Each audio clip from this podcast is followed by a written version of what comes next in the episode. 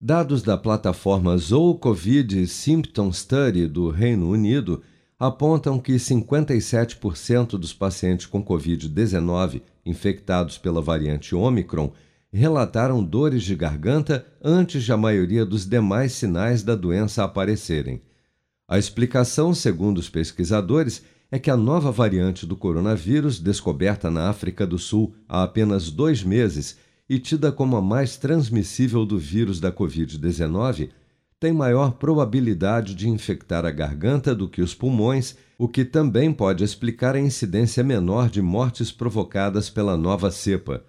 Tais hipóteses, no entanto, ainda estão sendo estudadas em todo o mundo, já que o avanço da Omicron, que já é dominante na maior parte dos países, inclusive no Brasil, tem elevado significativamente o número de mortes por Covid-19 nas últimas semanas.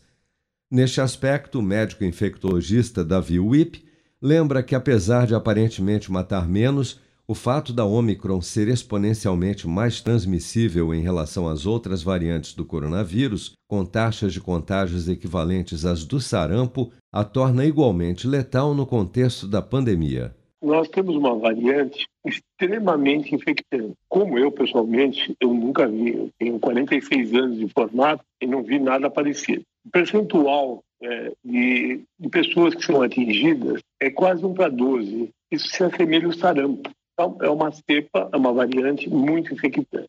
Segundo os totais de diagnósticos confirmados e óbitos por Covid-19 reportados pelas secretarias estaduais de saúde ao Ministério da Saúde, o Brasil registrou neste domingo 134.715 novos casos e 330 mortes por Covid-19 no período de 24 horas, elevando para 626.854 o total de óbitos relacionados à doença desde a primeira morte confirmada em março de 2020.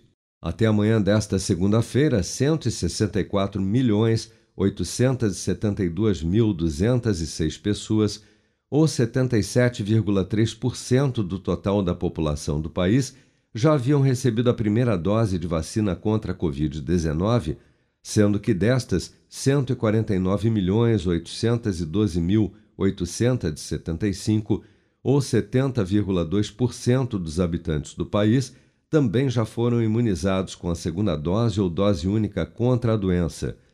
46.669.597 pessoas, ou pouco mais de 21,9% da população, já receberam a terceira dose ou dose de reforço. Com produção de Bárbara Couto, de Brasília, Flávio Carpes.